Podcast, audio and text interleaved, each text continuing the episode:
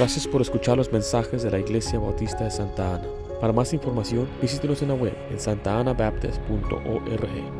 Uno de los logros sobresalientes que Cristo hizo por nosotros en la cruz fue que Él mismo se dio por nosotros. La palabra sustitución quiere decir tomar el lugar de otro, tomar el lugar de otro.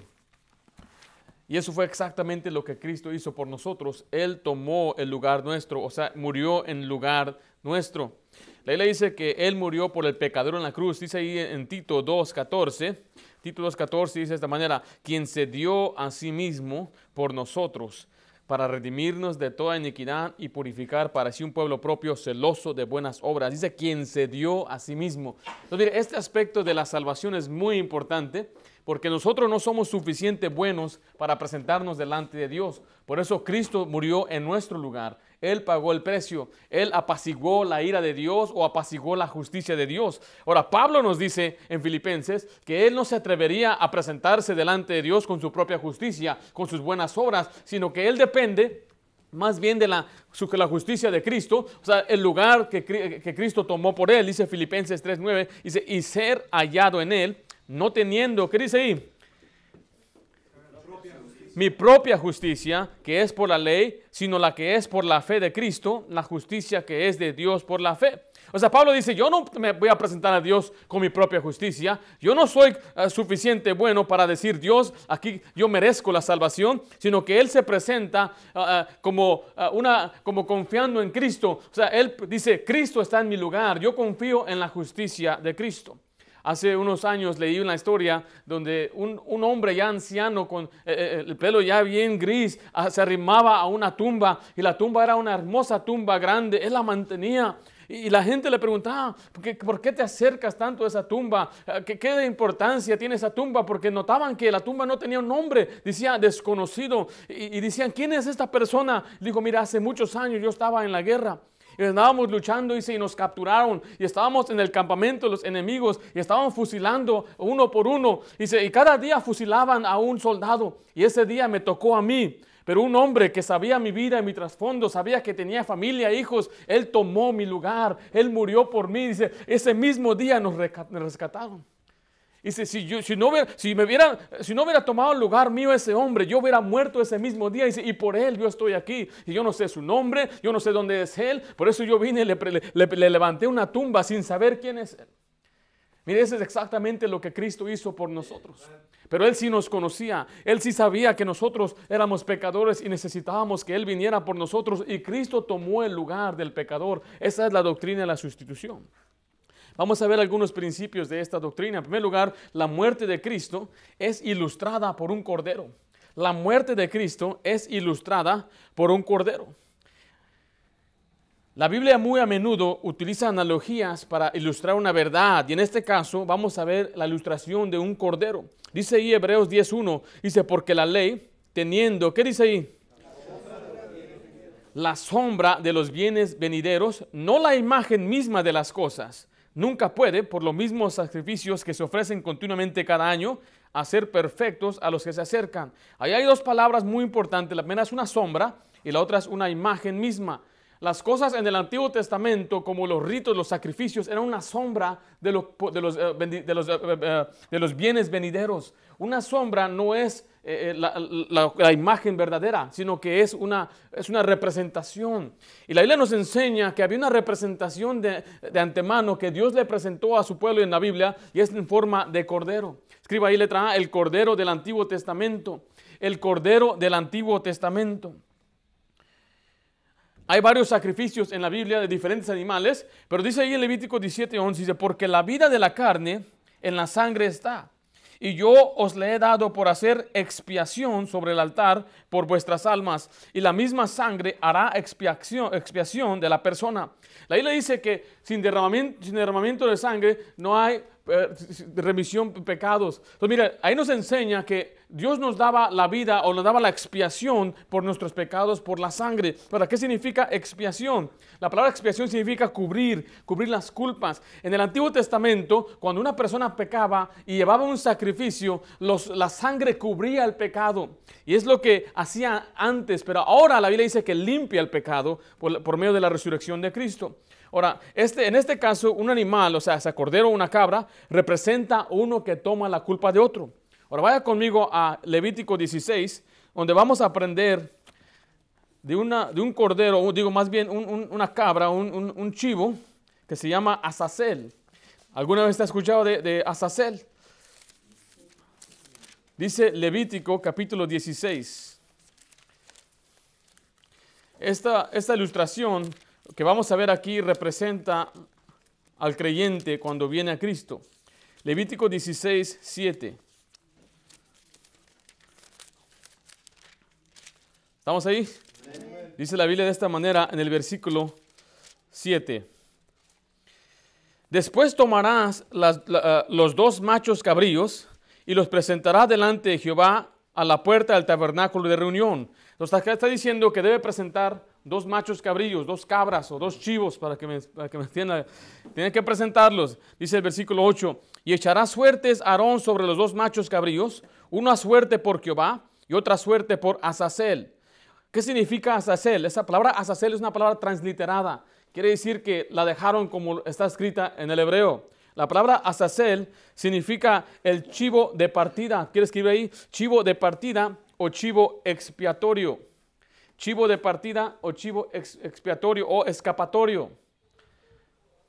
Ahorita vamos a ver qué significa eso, cómo, cómo, cómo, podemos desarrollar esta parte aquí en este pasaje. Dice el 9, y hará traer Aarón al macho cabrío sobre el cual cayere la suerte por Jehová y lo ofrecerá en expiación.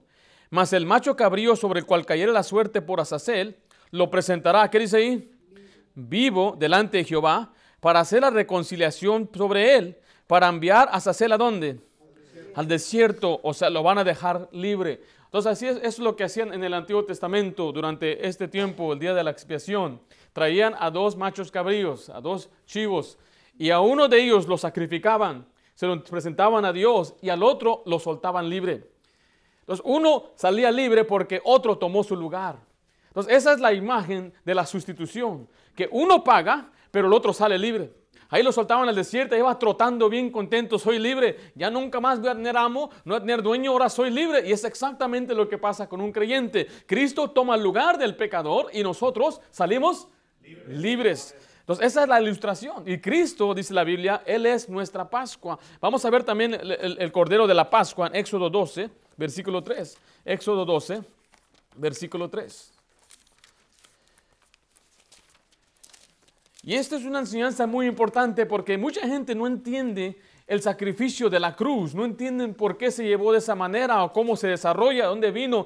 Eh, eh, lo que sucedió en la cruz ya se había predicho de antaño, de, antemano, era una sombra y eran por lo menos los sacrificios. Y en Éxodo 12 vemos el primer sacrificio sacrificado. Dice, hablad a toda la congregación de Israel diciendo, en el 10 de este mes, tómese cada uno un cordero según las familias de los padres, un cordero por familia Vaya conmigo al versículo 5, dice que debe ser sin defecto. El animal será que sin defecto, macho de un año, lo tomarás de las ovejas, de las cabras. Dice el versículo 7, nos habla la importancia de la sangre. Y tomarán la sangre y la pondrán en los dos postes y en el dintel de la casa en lo que se hace comer, en lo que han de comer. El 13 dice, y la sangre os será por señal en la casa donde vosotros estéis. Y veré la sangre y pasaré de vosotros y no habrá en vosotros plaga de mortandad cuando hiere, hiera la tierra de Egipto. El 21 dice de esta manera. Y Moisés convocó a todos los ancianos de Israel y les dijo, sacad y tomaos cordero por vuestras familias y sacrificad la Pascua. Vaya ahora al versículo 24. Dice, guardaréis esto por estatuto para vosotros y para vuestros hijos para siempre. Y cuando entréis en la tierra que Jehová os, os dará, como prometió, guardaréis este rito. Y cuando os dijeren vuestros hijos, ¿qué es este rito, este vuestro? Vosotros responderéis, es la víctima de la Pascua de Jehová, el cual pasó por encima de las casas de los hijos de Israel en Egipto, cuando hirió a los egipcios y libró nuestras casas. Entonces el pueblo se inclinó y adoró. Entonces vemos ahí un cordero que era tomado en lugar del pecador. Y cuando se ponía la sangre, entonces dice que ellos fueron librados de la muerte o sea que alguien tuvo que pagar el precio y en este caso fue este cordero. Y la sangre representaba el sacrificio y por eso cuando venía el ángel y veía la sangre, pasaba, por eso se llama la Pascua, que pasaba y, no mataba, no iría a la persona que vive ahí.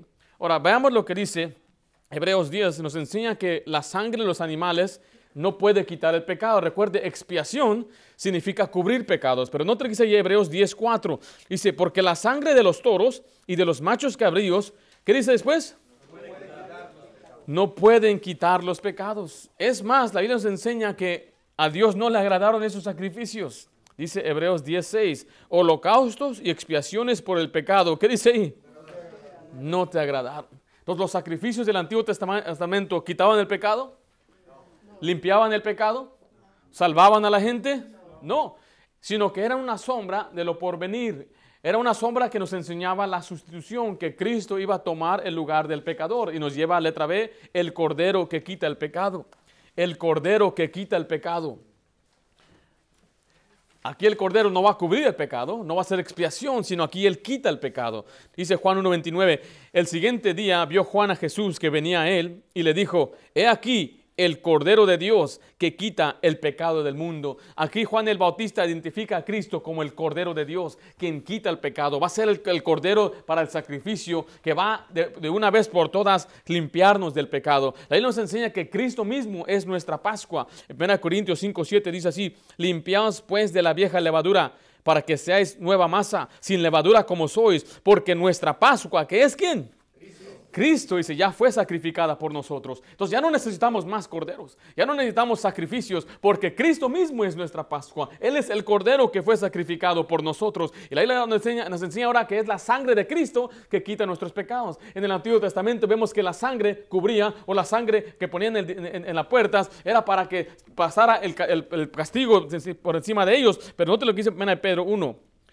Dice el versículo 18 sabiendo que fuiste rescatados de vuestra vana manera de vivir, el cual recibiste de vuestros padres, no con cosas corruptibles como oro o plata, sino que dice ahí, con la sangre preciosa de Cristo, como de un cordero, mire, sin mancha y sin contaminación. Una y otra vez nos enseña la Biblia que Cristo es como un cordero que quita el pecado, que nos rescata, que nos limpia, y solamente la sangre de Cristo puede limpiar. Dice Jeremías 2:22, aunque te laves con lejía y, y amontones jabón sobre ti, la mancha de tu pecado permanecerá aún delante de mí, dijo Jehová el Señor. O sea que no hay nada que puede limpiar el pecado, ni venir a la iglesia que no puede borrar su pecado, porque hay gente que a veces cree y muchas veces muy sincera, si yo hago el bien, pues Dios me va a perdonar. Si yo le pido a Dios perdón, Él me puede perdonar, pero no, el perdón de Dios viene solamente por Cristo. El, no te lo dice Apocalipsis 1.5, dice, y de Jesucristo, el testigo fiel, el primogénito de los muertos y el soberano de los reyes de la tierra, dice, al que nos amó y nos lavó de nuestros pecados, ¿con qué? Con su sangre. Solamente la sangre de Cristo puede limpiar los pecados. No hay nada más que puede limpiar eh, los pecados. No hay obra que usted pueda hacer. El bautismo es símbolo del creyente, pero el bautismo no lava los, pecados tampoco. Solamente la sangre de Cristo lava los, los pecados. Y la Biblia nos enseña en Hebreos 10, el 10 al 12, que el sacrificio de Cristo es una vez para siempre. Dice, en esa voluntad somos sacrificados mediante la ofrenda del cuerpo de Jesucristo, hecha, dice, una vez para siempre. Y ciertamente todo sacerdote este día tras día, ministrando y ofreciendo muchas veces los mismos sacrificios, que nunca pueden quitar los pecados. Pero Cristo, habiendo ofrecido una vez para siempre, mire, un solo sacrificio por los pecados, se ha sentado a la diestra de Dios. Dice ahí que en el Antiguo Testamento muchos eh, sacrificios se hacían diariamente. Todos los días había sacrificios, desde la mañana hasta la noche. Muchos piensan que el sábado es cuando se reunían, pero no, el sábado lo inventaron después, cuando estaban dispersados, cuando fueron llevados cautivos a Babilonia, se empezaron a reunir los sábados y formaron lo que era la sinagoga. Pero antes en el tabernáculo hacían sacrificios todos los días, todos los días, desde la mañana hasta la noche había sacrificios. Y la Biblia dice que Cristo se presentó una sola vez. Y con esa sola vez ya no necesitamos más sacrificio. No hay otro sacrificio que se necesite para la salvación. ¿Por qué? Porque Él todo lo hizo, Él todo lo pagó. Cristo lo hizo absolutamente completo. Eso nos lleva a número dos, Jesucristo mismo se dio en nuestro lugar. Estamos hablando de la sustitución, sustitución, que Cristo tomó el lugar nuestro y la imagen que vemos del Antiguo Testamento nos, enseña esa representación. Cristo tomó nuestro lugar. Letra A, Cristo tomó el lugar de los injustos. Mira, Pedro 3:18 dice, porque también Cristo padeció una sola vez por los pecados. Note lo que dice la siguiente frase, el justo por quienes? los injustos. La Biblia dice, no hay justo ni a un uno. Todos somos injustos. Así que el justo vino por los injustos, dice, para llevarnos a Dios, siendo a la verdad muerto en la carne, pero mira, vivificados en el Espíritu. El justo muriendo por los injustos. En la Biblia vemos a un hombre llamado Barrabás. En Marcos capítulo 15, usted lo puede encontrar la historia de él. Y, si usted puede ver el trasfondo en, el tiempo bíblico, durante la Pascua, dice la Biblia que soltaban un preso. Los romanos como estaban apoderados de Israel y de todo el pueblo judío, eh, también los, a veces se querían congraciar con ellos, entonces les soltaban un preso durante la Pascua.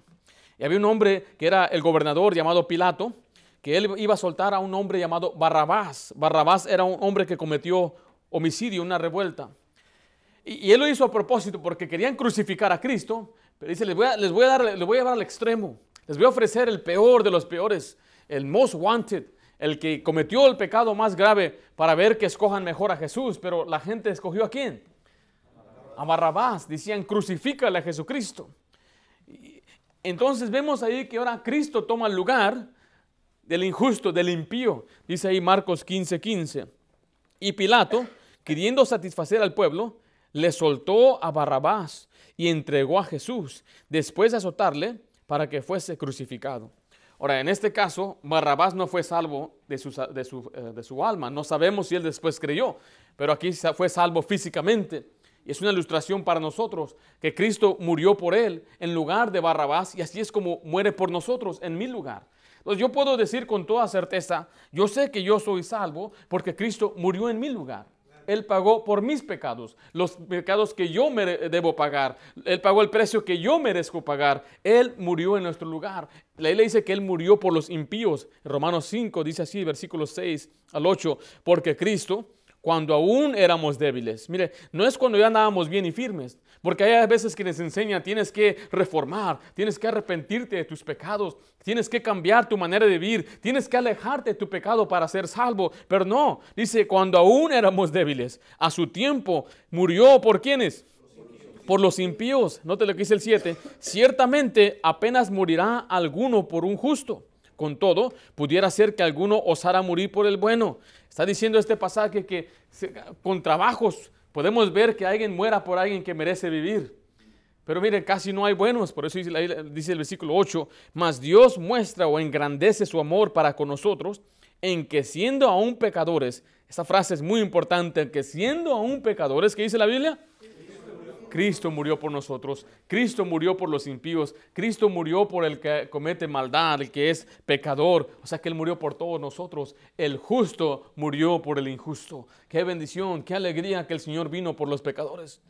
Qué bendición que Cristo vino a salvarnos a nosotros porque nadie somos merecedores, nadie lo merece. Hay quienes piensan que lo merecen. Son como los fariseos que piensan que por su propia justicia irán al cielo porque van a una iglesia tal vez, porque no hacen daño a su prójimo, porque guardan alguna parte de la Biblia, tal vez oran, tal vez hacen cosas buenas, son religiosos, pero sabe que el infierno está lleno de gente religiosa que confió en sus obras, en su propia justicia, en vez de confiar en Cristo. Cristo pagó el precio por los pecadores porque todos somos pecadores. No hay nadie que es bueno. Cristo murió, dice letra B, Cristo murió por nosotros. Esta palabra por nosotros aparece muchas veces en la Biblia. Romanos 5.8 tiene ahí una flechita para usted. Mas Dios muestra su amor para con nosotros en que siendo pecadores, ¿qué dice ahí? Cristo murió por nosotros. Ven a Corintios 5.7, tiene una flechita también, dice, limpiaos pues de la vieja levadura, para que seáis nueva masa sin levadura como sois, porque nuestra Pascua, que es Cristo, ya fue sacrificada por quién? Por nosotros. Cuando dice por nosotros, habla en nuestro lugar, es la sustitución. Según Corintios 5.21 dice, al que no conoció pecado, no te leí, por nosotros lo hizo pecado, para que nosotros fuésemos hecho justicia de Dios en él. Gálatas 3:3 dice, Cristo nos redimió de la maldición de la ley, mire, hecho por nosotros maldición, porque está escrito, maldito todo el que es colgado en un madero. Efesios 5:2 dice, y andad en amor, como también Cristo nos amó y se entregó a sí mismo por quién?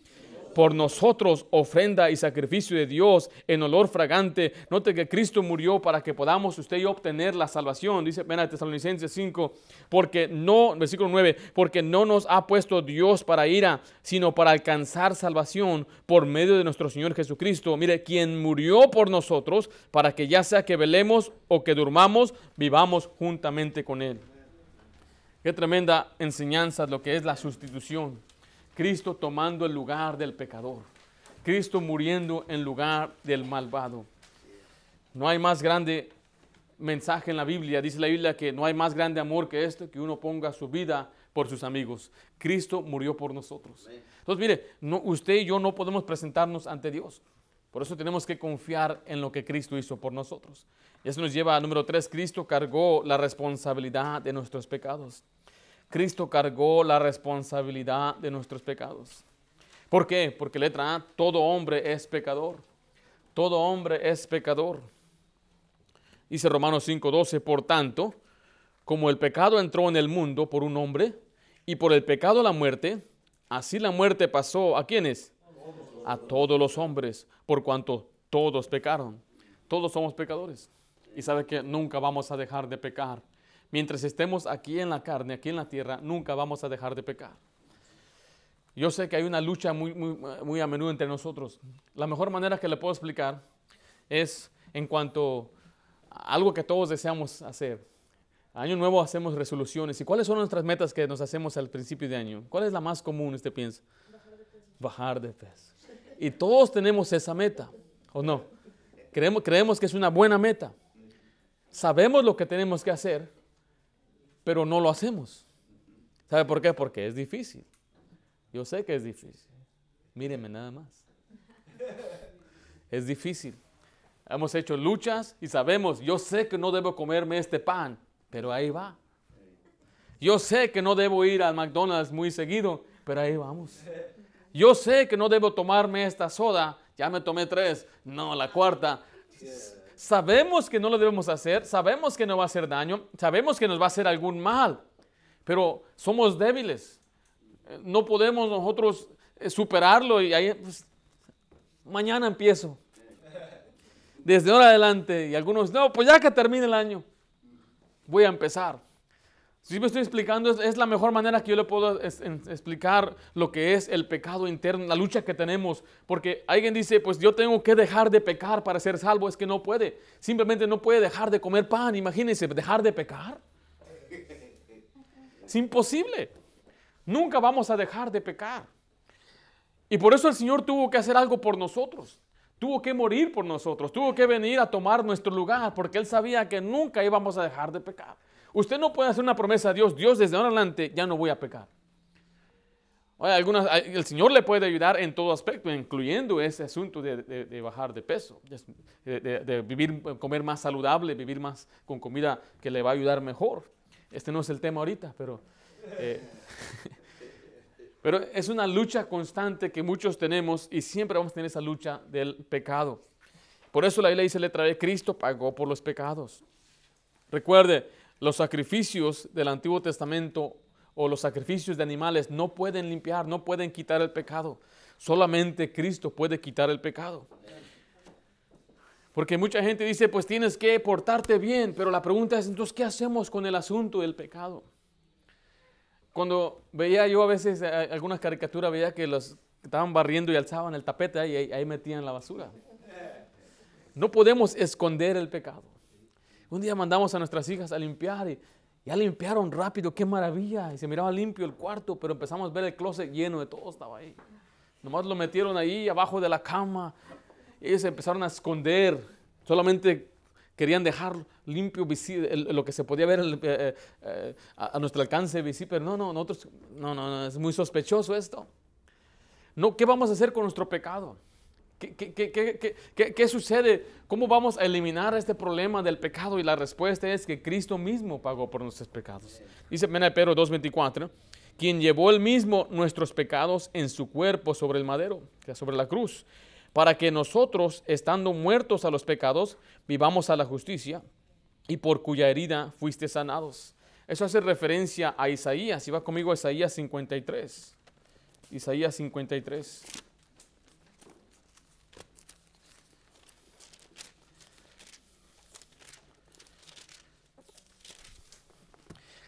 Yo creo firmemente, la, tengo una convicción de enseñar muy a menudo diferentes aspectos de la salvación. Mira, la salvación es muy sencilla, pero a la vez es muy profunda. La Biblia lo explica todo. Y quiero que nosotros como iglesia se nos grabe en el corazón la doctrina de salvación.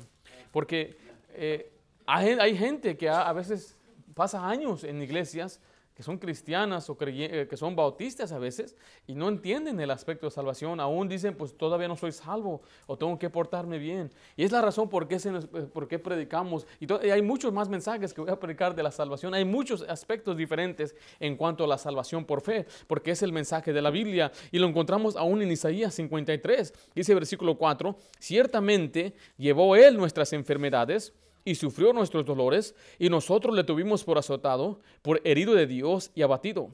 Mas él herido fue por nuestras rebeliones, molido por nuestros pecados.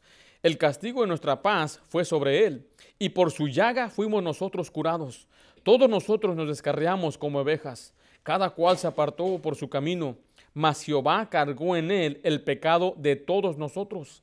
Angustiado él y afligido, no abrió su boca. Note, como cordero fue llevado al matadero, y como oveja delante de sus trasquiladores, enmudeció y no abrió su boca. Esta es una profecía de Jesucristo, que un día vendrá el Mesías, el ungido, el Cristo. La palabra Mesías significa Cristo, y la palabra Cristo y Mesías significa el ungido, el escogido, iba a venir para tomar nuestro lugar. Él iba la Biblia dice que le cargaron en él nuestros pecados. Él pagó el precio del pecador. Dice que Él fue como un cordero llevado al matadero. Dice que Él se entregó a sí mismo. Ahí le dice que Él puso su vida. No lo llevaron a fuerzas. Y cuando las mujeres estaban llorando, Jesucristo dijo, no lloréis por mí. Mucha gente tiene lástima de que Cristo murió, pero ahí le dice en Hebreos 12 que Él lo hizo por el gozo puesto delante de Él. ¿Cuál era ese gozo? De que mucha gente iba a creer, de que Él iba a llevarse la gloria a mucha gente que iba a creer en Jesucristo, porque Él pagó el precio. Así dice Romanos 4:25, dice, el cual fue entregado por nuestras transgresiones y resucitado para nuestra justificación. Note que la salvación no está completa nada más con la muerte, es necesario la resurrección. Jesucristo murió, pagó por nuestros pecados, pero Él resucitó para justificarnos, para mostrarnos justos o inocentes delante de Dios. Y qué bendición es que Cristo cargó el pecado nuestro. ¿Y cuáles pecados? Todos. Los que no he cometido, pastor, pues también. Note lo que dice eh, eh, la Biblia, que dice que Cristo fue inmolado desde antes del principio de los tiempos, desde la fundación del tiempo. Él murió, dice, antes de que existiera, dice la Biblia, que Él fue inmolado. O sea, usted y yo estamos limitados al tiempo. Usted y yo pensamos en tiempo, en principio y fin, pero Dios no tiene tiempo. Dios no está limitado al tiempo. Él mira al mundo, a nuestra vida como un panorama ya completo. Él sabe lo, que, desde el principio y Él sabe desde el fin. Y cuando Él paga por nosotros, dice, desde que fue fundado el tiempo, de los tiempos, Él murió por nosotros. Él pagó por nuestros pecados, absolutamente todos nuestros pecados. Los pecados que voy a cometer mañana, sí. Los pecados que voy a cometer en, en 10 años, sí. Los pecados que voy a cometer en 50 años también. Él pagó por todos. Él murió por todos nuestros pecados. ¿Y debo aceptar a Cristo cada vez? No, es una sola vez. Cristo fue sacrificado cuántas veces? Una sola vez. Y cuando usted cree en Jesucristo, Él lo recibe también como un hijo. ¿Cuántas veces tuvo que nacer usted físicamente? Una sola vez. Es las analogías que Dios nos da para entender las cosas espirituales. Nos lleva a letra C. Uno tiene que creer para recibir el perdón. Uno tiene que creer para recibir el perdón. O sea que no es, sí Cristo murió por todos, pero no todos reciben el perdón. Cristo es nuestro sustituto y pagó el precio por nuestros pecados, pero para que el perdón sea aplicado, Debemos recibir su perdón mediante la fe en Jesucristo. El pasaje que usamos muy a menudo es Efesios 2.8, que dice, porque por gracia soy salvo por medio de la fe. Y esto no es de vosotros, pues es un don de Dios. Entonces nosotros somos salvos por la fe. Nota lo que dice Hechos 10.43. De este dan testimonio todos quién. ¿Quiénes son los profetas? Si usted ve a través de la Biblia, fue escrita por profetas. Moisés escribió el Pentateuco, era un profeta. Eh, eh, todos los escritos de la Biblia fueron escritos por profetas. David es llamado un profeta. Eh, es profeta Isaías, Jeremías, Ezequiel. Es más, los que escribieron el Nuevo Testamento eran profetas también. Dios les considera profetas. Entonces dice que toda la Biblia, todos los profetas dan testimonio, dice el, pasaje, que todos los que en él, ¿qué dice ahí? Creyeren. Cuando creen que van a recibir recibirán perdón de pecados por su nombre. Dice, todos los profetas, desde el principio a fin, es la enseñanza, desde el primer sacrificio que presentó Abel, estaba dando una imagen de que Cristo iba a pagar por nuestros pecados. Y siempre que se hace un sacrificio, Noé hizo sacrificios, Abraham hizo sacrificios, Jacob, Isaac y Jacob hicieron sacrificios. Todos ellos nos estaban enseñando que un día vendrá el Salvador para darnos nosotros el perdón de pecados por la fe en Jesucristo. Sea que todos ellos sabían que algún día iba a venir aquel Mesías, porque desde que se dio la profecía a aquella mujer llamada Eva, le dijo que su simiente iba a venir iba, y les iba a dar lo que es la vida eterna, o le iba a dar la salvación por la media de su simiente. No te dice Hechos 13, 38 a 39. Sabed pues esto, varones hermanos, que por medio de él, o sea Jesucristo, se os anuncia, ¿qué dice ahí? Perdón de pecados, y que de todo aquello de que por la ley de Moisés no pudiste ser justificados, en él es justificado todo aquel que cree. Está diciendo ahí que por Cristo viene el perdón de pecados y que la ley no perdona a nadie. Nadie se salva por guardar los mandamientos. Guardar los mandamientos no elimina el problema del pecado. Y Jesús lo dijo así cuando le habló a Pablo en Hechos 26, 18, para que abra sus ojos, para que se conviertan de las tinieblas a la luz y de la potestad de Satanás a Dios. Mire, para que reciban, mire, por la fe que es en mí, ¿qué van a recibir? Perdón de pecados y herencia entre los santificados. O sea que la única manera para recibir el perdón de pecados es por medio de la fe en Jesucristo.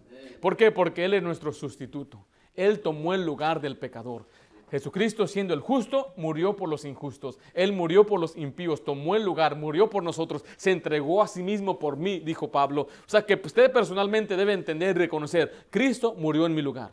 Cristo pagó por mis pecados. Cristo pagó por lo que yo debería pagar. Él murió, fue sepultado, pero resucitó para que yo sea justificado. Ahora quiero hacer una pregunta. ¿Usted ya ha confiado que Cristo es su sustituto? su sustituto? ¿Cree que Él murió en su lugar para limpiarle y borrarle sus pecados? Si usted lo ha hecho así, entonces usted ya recibió el perdón de pecados. Usted recibió la salvación mediante la fe en Jesucristo. Y esa es la enseñanza de la sustitución. Vamos a hacer una oración.